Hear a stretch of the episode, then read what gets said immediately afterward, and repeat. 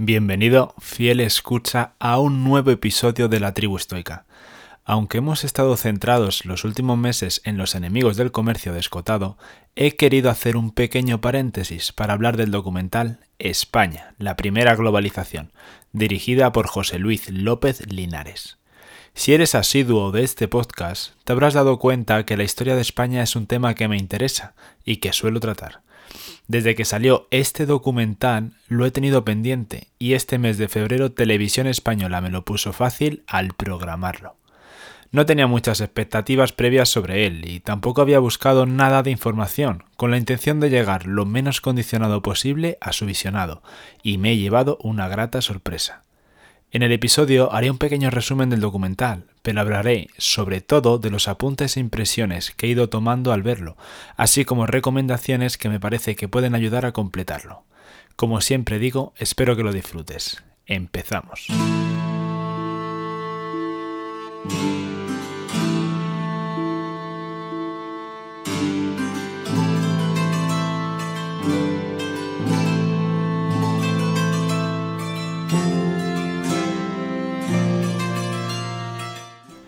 Si hay una frase que sintetice el objetivo del documental es la siguiente. España necesita recuperar su historia. Y yo incluso iría un poco más lejos, si me lo permites. España necesita aceptar su historia. El imperio español cambió el mundo entero. No es algo solo de España, es algo del mundo. Por razones que hasta llego a comprender, los enemigos de entonces de España empañaron su historia con mentiras para hacer el daño que sus ejércitos no les permitían ha ocurrido a lo largo de la historia, con todas las civilizaciones hegemónicas. Lo que no tiene ni pies ni cabeza es que nosotros hayamos aceptado esa visión distorsionada de la historia sin resistir. Para tratar de revertir este hecho, el documental nos brinda una serie de argumentos históricos que desmontan la leyenda negra, de la mano de un buen equipo de profesores universitarios, investigadores e incluso, atención, Ferradria, que la verdad es que me hizo gracia cuando le vi por allí. Si quieres un índice del documental, casi que te recomiendo que escuches el resumen de Hiperofobia y la leyenda negra de Elvira Roca Barea. Y esto no es publicidad gratuita. La autora del libro sale como experta en el documental y, sin haberlo contado, porque tengo cosas mejores que hacer, es de las personas que más veces interviene, si no la que más. Y ya te digo que con razón, porque hay muy pocas cosas que salgan en el documental que no hayan salido en dicho libro. Como ocurrió con la contrahistoria de España, que ya te he dicho que he tratado este tema más de una vez, comenzamos en el siglo XV y ese inmortal año que fue 1492, momento en el que seguía existiendo el Islam en Granada, casi como algo pactado.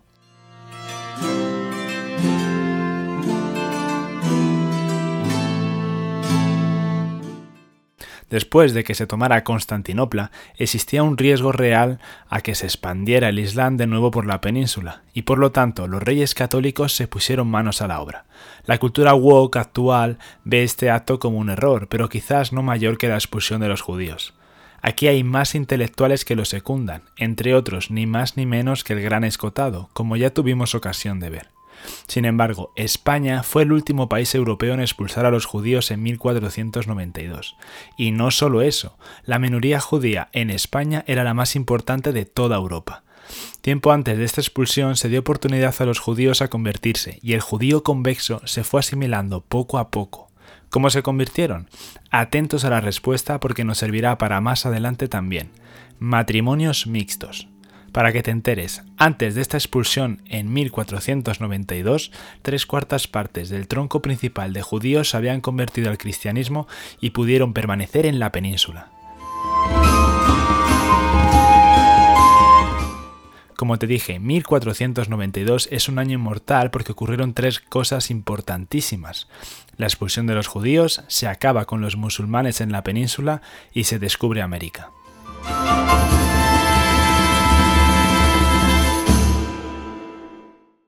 Sobre el viaje de Colón tienes un capítulo muy bonito en el libro de Villanueva, y yo le dedico su tiempo y espacio en el podcast correspondiente. Aquí podemos ampliar que Colón intentaba encontrar una ruta alternativa que no pisara a Portugal y su ruta del Cabo. Además, a Castilla le venía bien porque también tenía una posición de desventaja con Aragón y su dominio mediterráneo. Pero este análisis complementa la historia que ya sabemos y la complementa con nuevos personajes.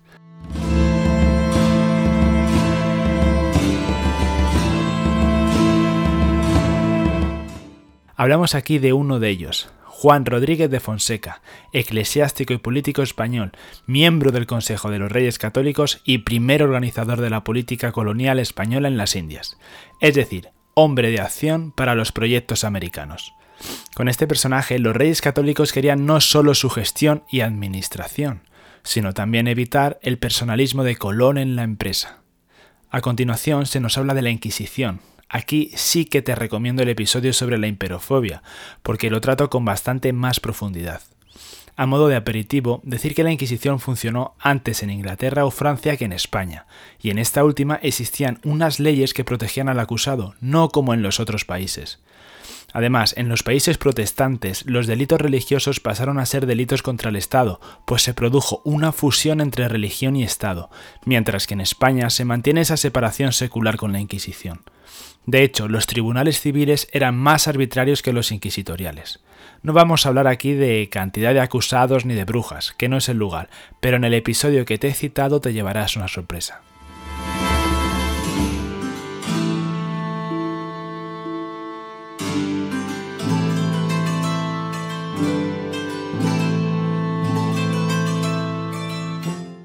Avanzamos y se vuelve a tratar el episodio de la Armada Invencible, y se vuelve a preguntar uno cómo es posible que la derrota en una batalla de una guerra que acabó siendo favorable haya calado tanto no ya en los mitos fundacionales ingleses, sino en la propia psique de los españoles.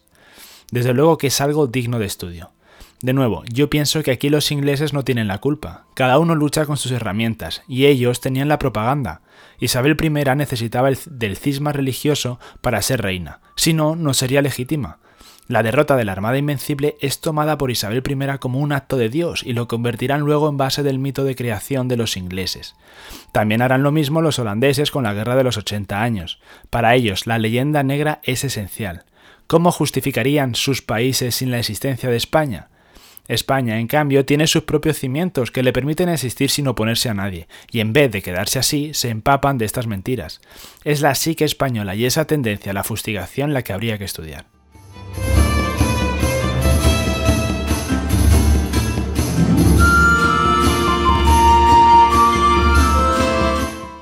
Después de esto se nos habla algo de Cortés, y yo te vuelvo a recomendar el libro de Elvira Roca, y además amplío para recomendarte los dos episodios de Lumin, tanto el de Pizarro como el de Cabeza de Vaca. Si es que esta época de nuestra historia es fascinante. Volviendo a la península, y por añadir algo nuevo y que no todo sea referenciar, hablamos de la familia Aro de la Rioja, procedente de judíos convexos, grandes comerciantes con sucursales por toda Europa.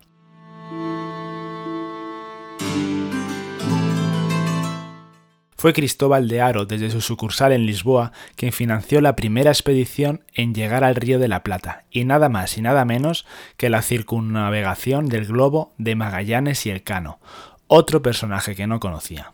De hecho, fueron estos dos nuevos descubrimientos, tanto Aro como Fonseca, dos de los que tuvieron un papel financiero más importante en esta gran empresa.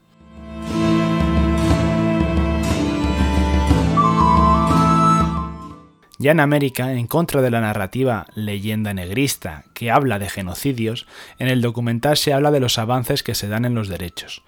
Todos eran súbditos del rey, todos tenían los mismos derechos y llevaron el mismo modo de vida, algo que no ocurría con el colonialismo. Para muestra, un botón. Te recomiendo esta imagen que muestra todas las universidades creadas en el mundo nuevo. El imperio español exportó lo mejor de ellos mismos y eso no lo debemos olvidar. De todas maneras, no hay más ciego que el que no quiere ver.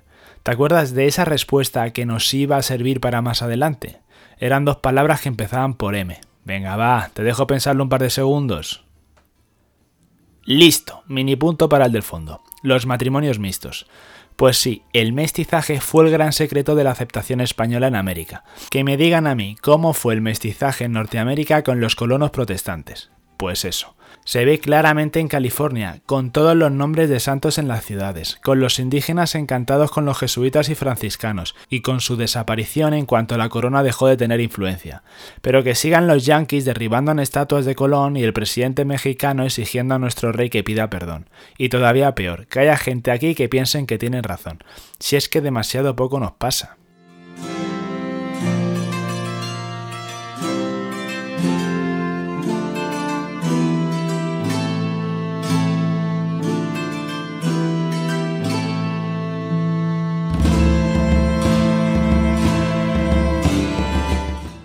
Por cierto, esto ya es un pensamiento personal. ¿No fue el Papa actual también de este tipo de opinión? ¿Qué habría pasado con el catolicismo sin la España del siglo XV y XVI? ¿Quién se habría sacrificado para upar al nivel de vida europeo a los indígenas si no llegan a existir estas órdenes católicas? Demasiadas preguntas incómodas. Pero no solo estábamos a la vanguardia en la teología. En España se contribuye al descubrimiento científico, pero de nuevo es ocultado y silenciado en los libros de historia de la ciencia. Solo una curiosidad. Busca en internet lo siguiente: José Acosta y Darwin. O bueno, o José Acosta y Humboldt. Este tío tenía para todos.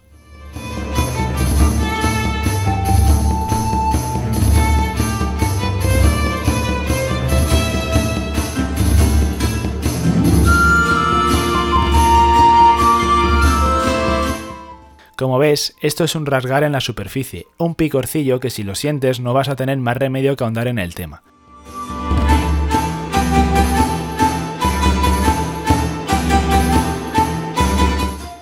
Hemos hablado de las mentiras con la expulsión de los judíos, con la Inquisición, con la supuesta aniquilación de los indígenas. Y ahora vamos a ver la última gran aventura en el documental, que permitió que España se uniera con el Gran Dragón.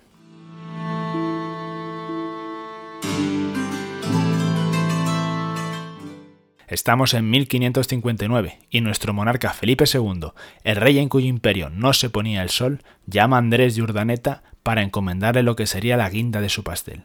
Este Urdaneta, docto en ardides, pero falto de hombres de acción que completen su plan, llama a su vez a Legazpi con la loca idea de ir desde México a Filipinas. Donde otros muchos fallaron, estos dos, junto con García Jofre Loaiza, triunfan. Lograron encontrar las corrientes del Pacífico que les permitieron conectar a las Filipinas con Acapulco. En Filipinas, homenajes a su rey Felipe, Legazpi funda Manila y desde esa bahía se pueden mantener relaciones comerciales en el Pacífico. La propia ruta de la seda española iba de Manila a Acapulco, después a Veracruz y a cruzar el Atlántico hasta Cádiz o Sevilla. Tendrá lugar durante casi 150 años este intercambio, dando lugar a la primera gran globalización.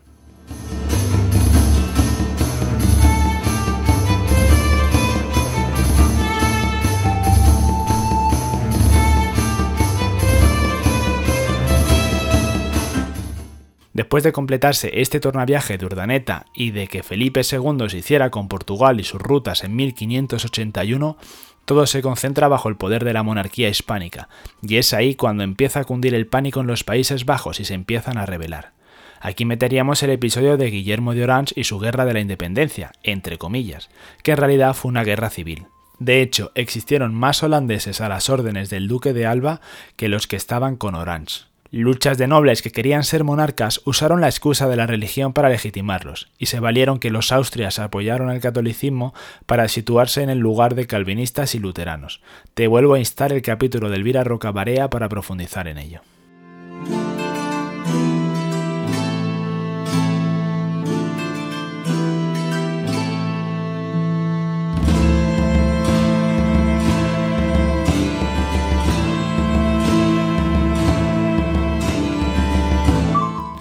Sin embargo, a pesar de estas luchas, aún quedará mucho imperio por delante.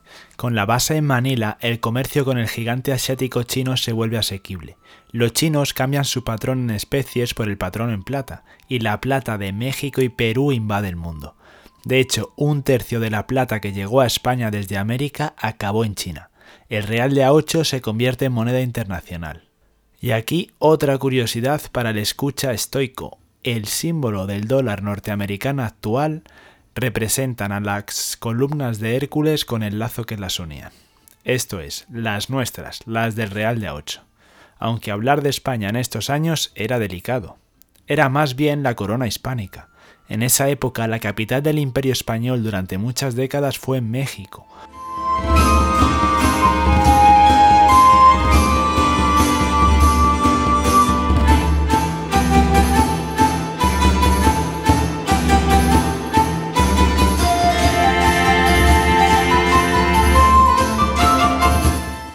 Filipinas era la nieta de España, por ser hija de México, y gracias a que México era equidistante de China y España, se convirtió en el eje vertebrador económico.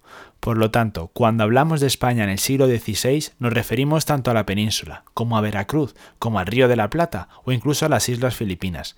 Medio mundo unido bajo el mismo rey, una misma cultura y religión.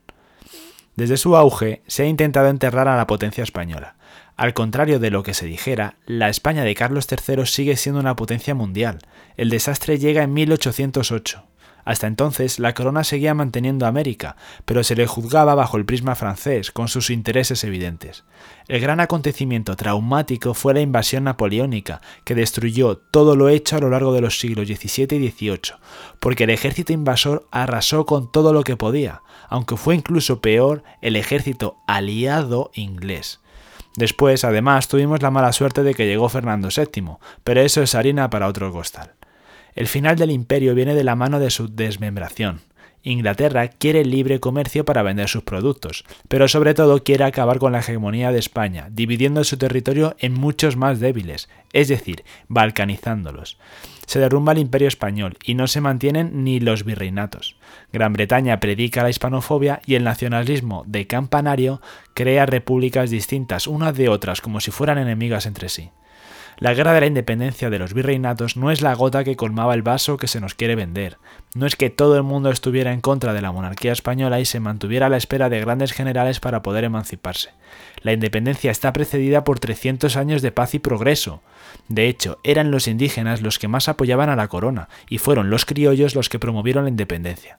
He aquí una frase para el recuerdo. La conquista la hicieron los indios y la independencia los españoles. Los conquistadores españoles no habrían conseguido nada sin el apoyo de las tribus indígenas, y los indígenas de 300 años después estaban a favor de la corona y de que siguieran los franciscanos y jesuitas.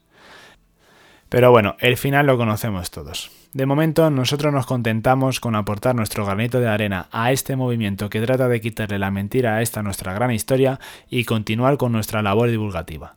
Si tienes la oportunidad, te recomiendo el visionario del documental por ti mismo o lee el libro, y los podcasts que te estoy recomendando seguro que te serán de gran ayuda. De momento, nada más, y nos vemos en el siguiente episodio. Un saludo estoico.